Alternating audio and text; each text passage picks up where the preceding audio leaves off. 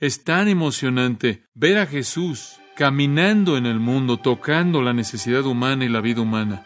Y eso es exactamente el privilegio que tenemos el día de hoy al estudiar este capítulo 8 del Evangelio de Mateo.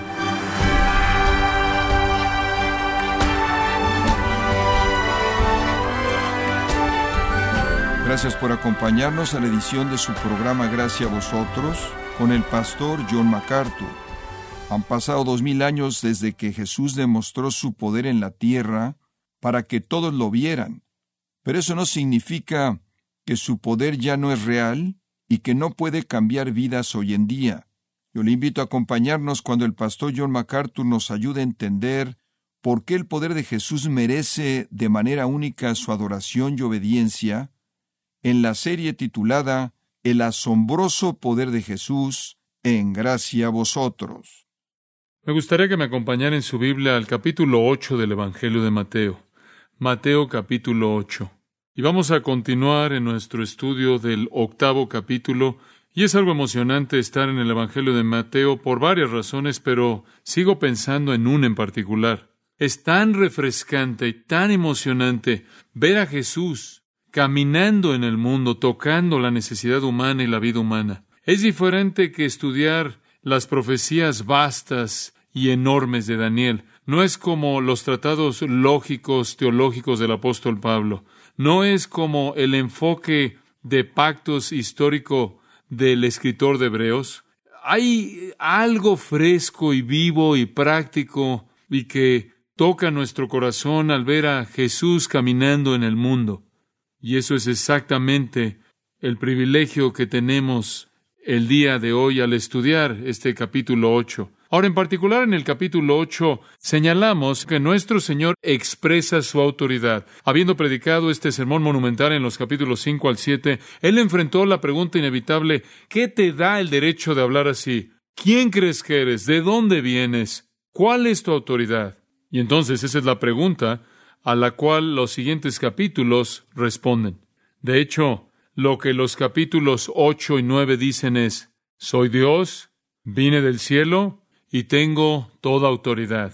Esa es la respuesta. Y Jesús demuestra su deidad, demuestra su poder sobrenatural en una serie de milagros increíbles que podrían ser explicados de ninguna otra manera fuera de que Dios estaba presente entre los hombres. Entonces Mateo, de manera muy cuidadosa, continúa en su presentación de la realeza de Cristo. Él aquí nos da las credenciales del rey, mostrándonos que Él tiene el derecho de decir lo que dijo, Él tiene el derecho de hacer lo que hizo, debido a quién es Él. Él es Dios y no hay otra explicación que encaja con esta serie de milagros. Ahora permítame darle algo de trasfondo. Tiene usted que entender realmente lo dramático que fue la escena entera.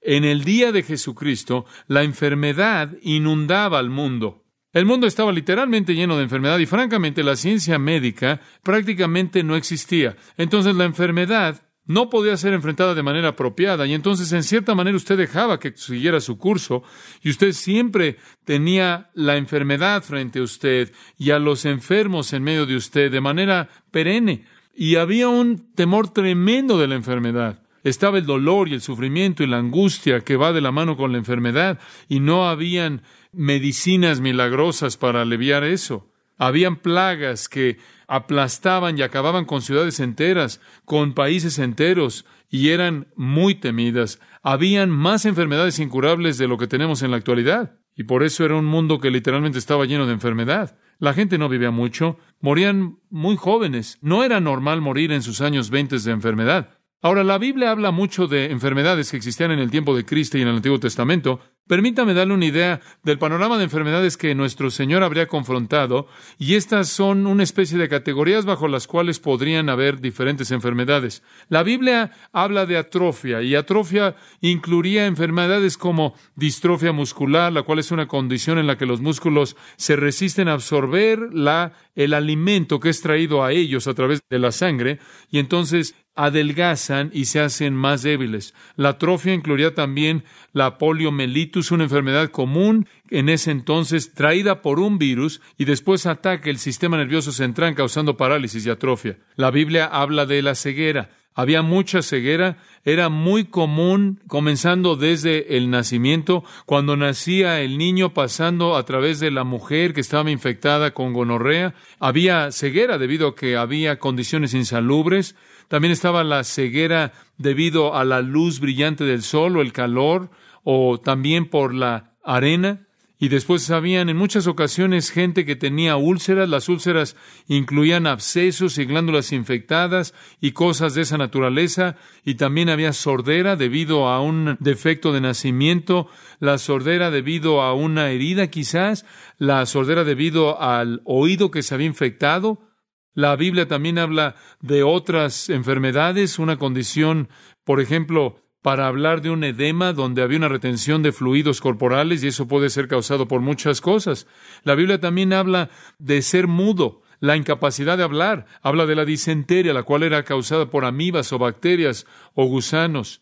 También la enfermedad del colon y, el, y también del aparato digestivo y los procesos digestivos. También estaba la epilepsia la epilepsia incluía también ataques epilépticos había hemorragia. La Biblia habla de problemas de hemorragia que incluirían tumores fibrosos y carcinoma. La Biblia habla de un impedimento al hablar y desórdenes del hablar bajo el concepto de afasia y habla de indigestión, la cual probablemente es algo más severo, que sería un problema del estómago. Entonces, la Biblia habla de inflamación, probablemente refiriéndose a infecciones de streptococo. Habla de pestilencia, lo cual serían plagas que llevaban las ratas y los ratones. Habla de enfermedad de la piel. Y habían muchas de estas. La Biblia habla también de enfermedades llamadas tumores y podía haber todo tipo de tumores. Y también habla de úlceras y otras tres enfermedades, particularmente en el Nuevo Testamento, y aparecen en los tres milagros de capítulo 8, lepra, parálisis y fiebre. Ahora, el resumen de todo esto es que todas estas enfermedades existían en el tiempo de Jesús en muchas formas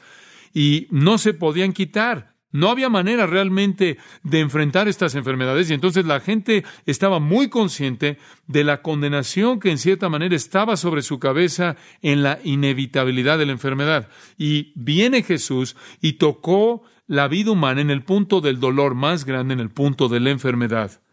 Llamados, nunca olviden esto. Jesús literalmente borró la enfermedad en Palestina.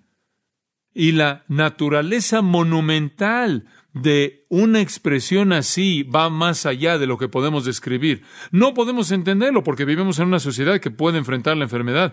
O si hay algunas enfermedades que no podemos enfrentar. El cáncer y enfermedad de corazón nos puede llegar a matar tarde o temprano, pero en la mayoría de los casos hemos eliminado otras enfermedades e inclusive en las enfermedades que traen la muerte, tenemos la capacidad a través de las medicinas de traer cierto alivio del dolor. En esa sociedad no había algo así. Y Jesús llegó con su poder sanador y sanó a miles de miles de miles de personas. Digo, fue una revelación asombrosa de que era Dios. De manera repetida él dijo, créanme, por causa de las obras, ¿cómo pueden negar esto? Estas curaciones tan amplias que él había llevado a cabo. En Mateo capítulo 12, versículo 15, Dice, sabiendo esto, Jesús se apartó de allí, le siguió mucha gente y sanaba a todos. No me traten de seguir, solo les voy a leer un par de versículos. Y sanaba a todos. En Mateo 14, 14 vemos lo mismo. Y dice ahí, y saliendo Jesús vio una gran multitud y tuvo compasión de ellos y sanó a los que de ellos estaban enfermos. Él sanó a todos, él curó a todos los que venían a él. La Biblia nos dice que vino y él sanaba. Él hizo que desapareciera la enfermedad de Palestina. Y es importante señalar lo diferente que es él de los supuestos sanadores contemporáneos. He incorporado un capítulo en mi libro acerca de los carismáticos en el tema de la curación de las sanidades y señalo ahí cómo sanaba Jesús. Bueno, permítame recordarle esos puntos principales. En primer lugar, Él sanó con una palabra o toque. No hubo ningún truco, no hubo ejercicios, no hubo fanfarria, no hubo nada, solo una palabra y toque. Solo dijo la palabra, solo tocó. En segundo lugar, sanó instantáneamente, instantáneamente. En el mismo momento, en el instante, la mujer que tenía el problema de sangre en Marcos fue sanada inmediatamente y los diez leprosos fueron sanados instantáneamente. Y en Lucas 5 inmediatamente la leprosa lo dejó. Y el hombre que no podía caminar en el foso de Betesda inmediatamente se alivió. Y el hombre ciego, cuando lavó sus ojos, vio instantáneamente.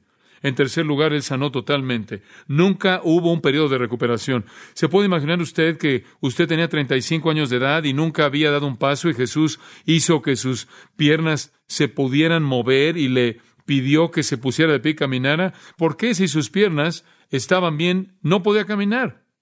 Habría rehabilitación, pero nunca hubo rehabilitación en ningún milagro que jamás Jesús llevó a cabo. Nunca. Fue instantáneo, fue total, inmediato. En cuarto lugar, Jesús sanó a todo mundo. Él no tuvo que filtrar a los casos difíciles, Él sanó a todos, a todo mundo. Él no despidió a largas filas de personas desanimadas como los supuestos sanadores el día de hoy. Él sanó a todo mundo. Lucas 4:40 dijo que mientras el sol estaba poniéndose, todos los que traían enfermos con diferentes enfermedades los traían a Él y Él ponía sus manos sobre todos y los estaba sanando. En quinto lugar, Jesús sanó enfermedad orgánica, lo verdadero ojos ciegos, parálisis, el tipo de sanidades que muestran un milagro más allá de duda alguna. Él no sanó dolor en la parte baja de la espalda o algún supuesto desorden funcional. Y en sexto lugar, y aquí es donde Jesús realmente parte de todo mundo, Jesús resucitó a los muertos. En el proceso de todo esto tiene que entender esto.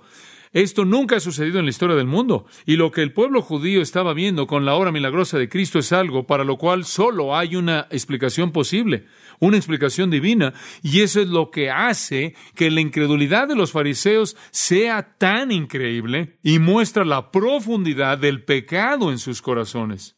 Ellos no creían frente a la evidencia increíble, inexplicable. No obstante, Mateo los vuelve a culpar en esta sección al presentar las credenciales de Jesús y a partir de los miles de milagros, Él escoge tres para este capítulo. Vimos el primero en los versículos 1 al 4. El hombre miserable, el hombre miserable.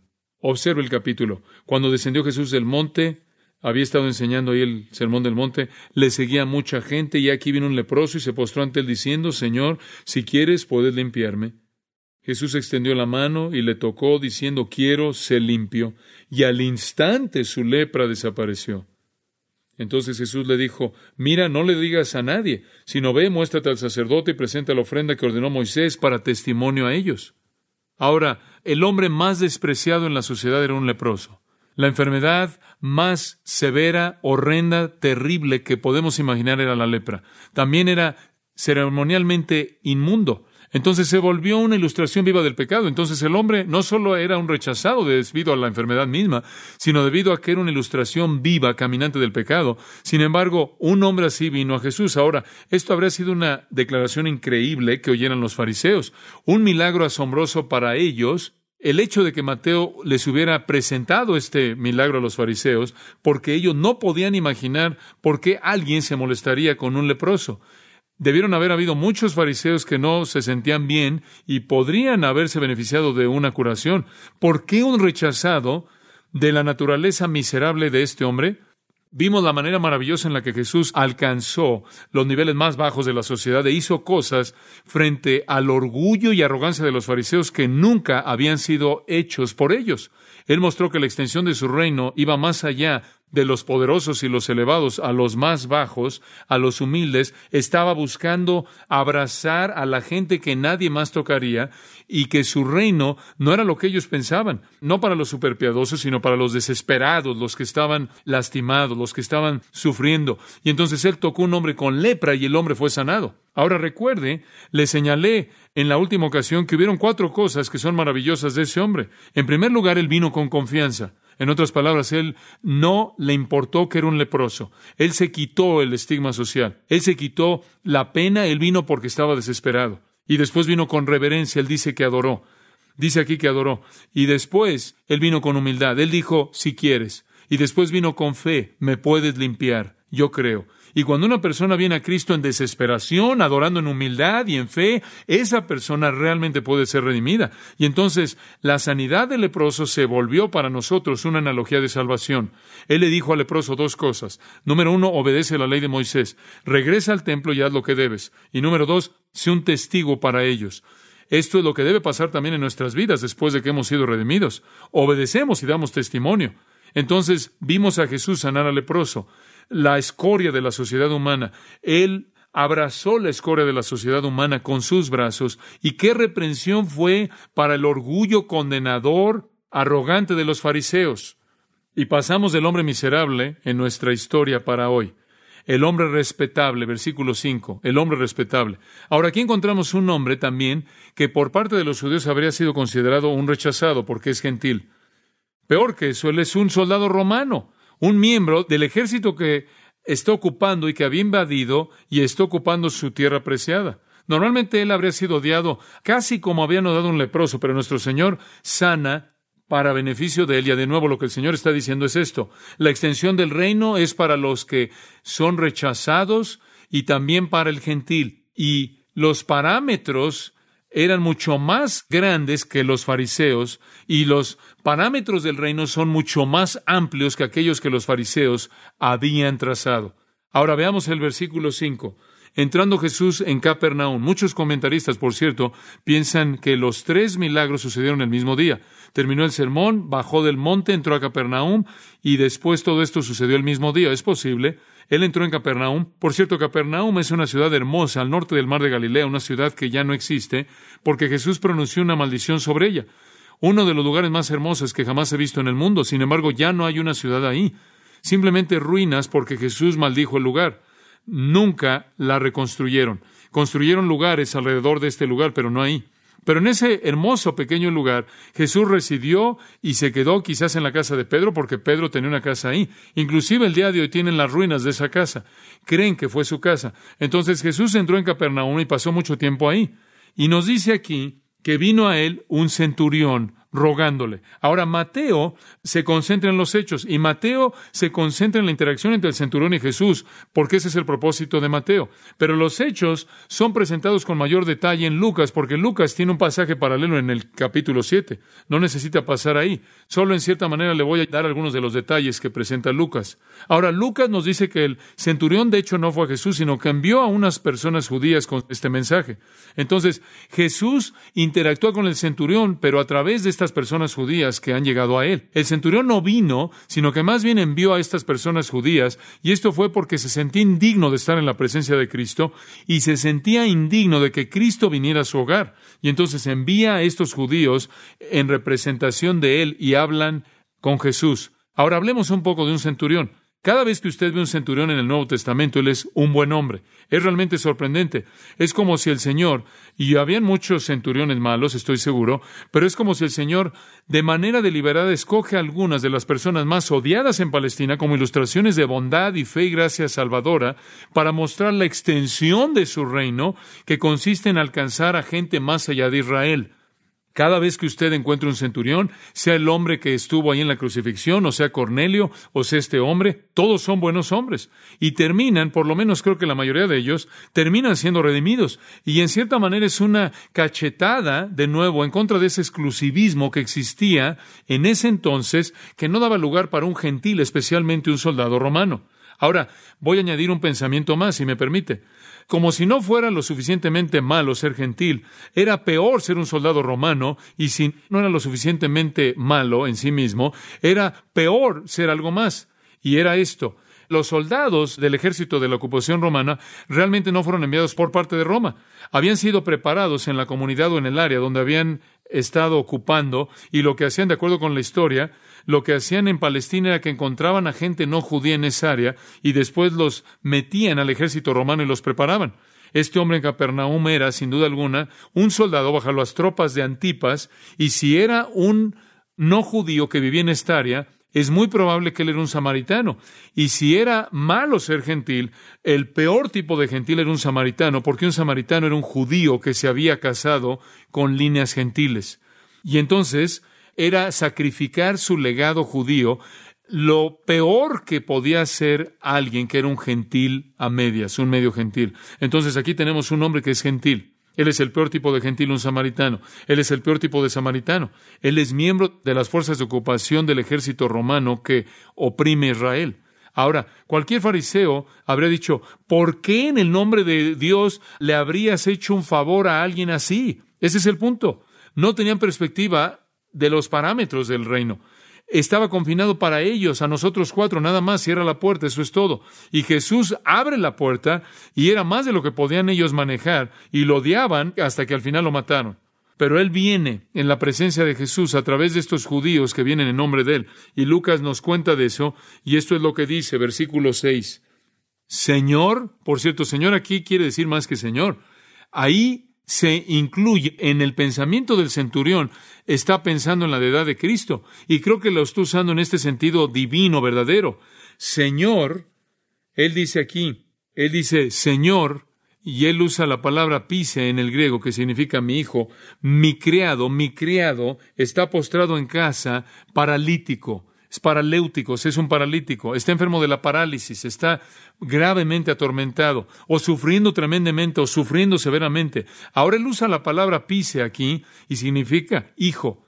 Y Lucas usa la palabra dulas, que significa esclavo. Y la pregunta que surge es, ¿era este su hijo o su esclavo? La respuesta es que era bastante común tener a un esclavo hijo en la casa, un, niño. Y eso es lo que era, un siervo niño, un esclavo niño. Y entonces él dice, mi esclavo niño está en casa enfermo de parálisis. No sabemos si era polio o si era el sistema nervioso, un desorden del cerebro, un tumor. Simplemente no sabemos, pero estaba paralizado y en mucho dolor. Y aquí hay algo hermoso me cae bien este centurión. Me cae bien en primer lugar porque él se preocupaba por un siervo y eso lo aparta de prácticamente el resto de la gente en el mundo romano. De hecho, en el imperio romano los esclavos no importaban. Si sufrían no importaba. Si vivían no importaba. Si morían no importaba. No importaban. Aristóteles, por ejemplo, dijo, y cito, no puede haber amistad ni justicia hacia cosas inanimadas. De hecho, ni siquiera hacia un caballo, un buey o un esclavo ya que un amo y un esclavo no tienen nada en común. Un esclavo es una herramienta viva así como una herramienta es un esclavo inanimado. Fin de la cita. No tenían derechos. Gallo, el experto romano en la ley, dijo, y citó, podemos señalar que es universalmente aceptado que el amo posee el poder de la vida y la muerte sobre su esclavo. Fin de la cita. Esa era la ley romana. No te gusta tu esclavo, mátalo. Barro, el escritor romano que escribió tanto acerca de la agricultura, dijo, y cito, la única diferencia entre un esclavo y una bestia y un carro es que el esclavo habla. Fin de la cita. Única diferencia. Cato fue otro escritor romano. Estaba tratando de darle consejo a alguien que estaba teniendo problemas económicos y le dijo, y cito, ve tu ganado y vende. Vende tus bueyes ya gastados, tus bueyes que no te sirven mucho, tu ganado que tiene problemas, tus ovejas que tienen problemas. Vende lana, vende carros antiguos, herramientas antiguas, un esclavo de edad, un esclavo enfermo y lo que sea cualquier cosa que sea superflua. Fin de la cita. Entonces, como puede ver, los romanos veían al esclavo como una cosa, pero no este centurión. Él no está pidiendo para él algo. Él dice, oye, mi hijo siervo está paralizado. Él es un excelente pagano. Él es un excelente pagano. ¿Y quieres saber algo? Él debió haber hecho que estos judíos le trajeran este mensaje a Jesús en nombre de él. Digo, la mayoría de los centuriones se acercaban a un grupo de judíos, si era un centurión samaritano gentil, y decía, oye, ¿me harías un favor? Ellos decían, ¿eh? Debe estar bromeando, quítate de aquí. Eh, ¿Por qué estos judíos llegaron a Jesús representando a este hombre? Les voy a mostrar. Lucas 7, muy interesante. Escuchen este versículo. Cuando vinieron a Jesús los judíos, los ancianos de los judíos, le rogaron, realmente se involucraron. O dijeron, haz esto. Y ellos le trajeron este mensaje. Su siervo está en casa postrado, enfermo de parálisis, gravemente atormentado y dijeron, haz esto porque Él es digno de que tú hagas esto, Él es digno. ¿Cómo puede ser un gentil digno? Aquí está. Él ama nuestra nación y Él nos construye una sinagoga, Él nos construyó una sinagoga. Y se reduce economía, dinero. El hombre hizo una gran inversión, ama nuestra nación, amaba su nación. Les construyó una sinagoga. Ahora no sé más de este centurión. Él inclusive está entendiendo algo de la veracidad de su religión. Él es un gentil que teme a Dios como Cornelio. Él se da cuenta que está tratando con un pueblo que es un pueblo del pacto del Dios vivo y él hace una inversión en ellos. Él amaba a su nación y él les construyó una sinagoga en Capernaum. He estado en Capernaum. He estado en las ruinas de la sinagoga ahí.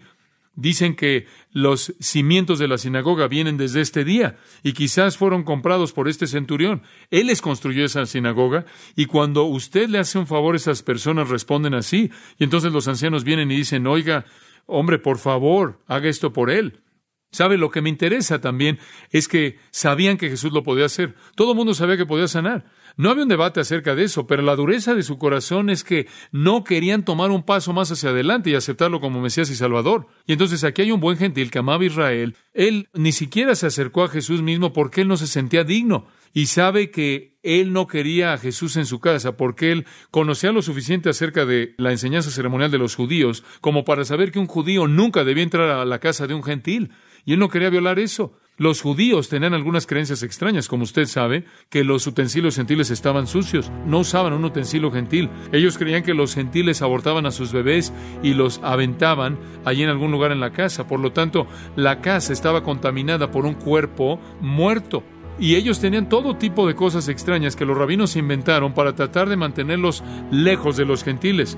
Y él inclusive quería honrar esas tradiciones ceremoniales. Entonces él es humilde, amoroso, él es sensible, realmente tiene una actitud de bienaventuranza. Él está maduro para ser transformado y eso provee el trasfondo. Y cuando él dice Señor en el versículo 6, es Señor en el sentido pleno de lo que significa. Y en caso de que dudar eso, observa el versículo 10. Jesús dijo en la mitad del versículo, no encontrar tanta fe, de cierto, os digo que ni aún en Israel he hallado tanta fe.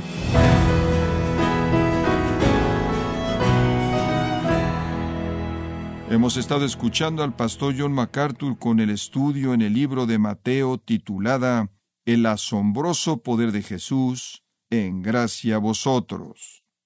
Estimado oyente, tenemos disponible el libro El Jesús que no puede ignorar, escrito por John MacArthur, este libro le ayudará a ampliar su entendimiento sobre la grandeza de Jesús el Salvador, y puede obtener este libro, El Jesús que no puedes ignorar, en gracia.org o en su librería cristiana más cercana. Y le recuerdo también que puede descargar en audio transcripción gratuitamente los sermones de esta serie El asombroso poder de Jesús, así como todos aquellos que he escuchado en días, semanas o meses anteriores, en gracia.org. Si tiene alguna pregunta o desea conocer más de nuestro ministerio, como son todos los libros del pastor John MacArthur en español, o los sermones en CD, que también usted puede adquirir, escríbanos y por favor mencione la estación de radio por medio de la cual usted nos escucha en gracia vosotros. Es importante conocer no solo el país y ciudad de donde usted nos escucha, sino también la radio. Para quienes contactan nuestro ministerio por primera vez, pueden solicitar una copia del mensaje de promoción sin costo alguno, un mensaje por oyente únicamente. Si usted vive en los Estados Unidos o Puerto Rico, escríbanos a Gracia Vosotros, P.O. Box 4000 Panorama City, California 91412. O puede escribirnos a través del siguiente correo electrónico radio arroba Bueno, en nombre del pastor John MacArthur y nuestro editor Rodrigo Ávila y del personal de este organismo, le damos las gracias por su tiempo y sintonía invitándole a que nos acompañe en la próxima edición y juntos continuar desatando la verdad de Dios un versículo a la vez, aquí en Gracia a Vosotros.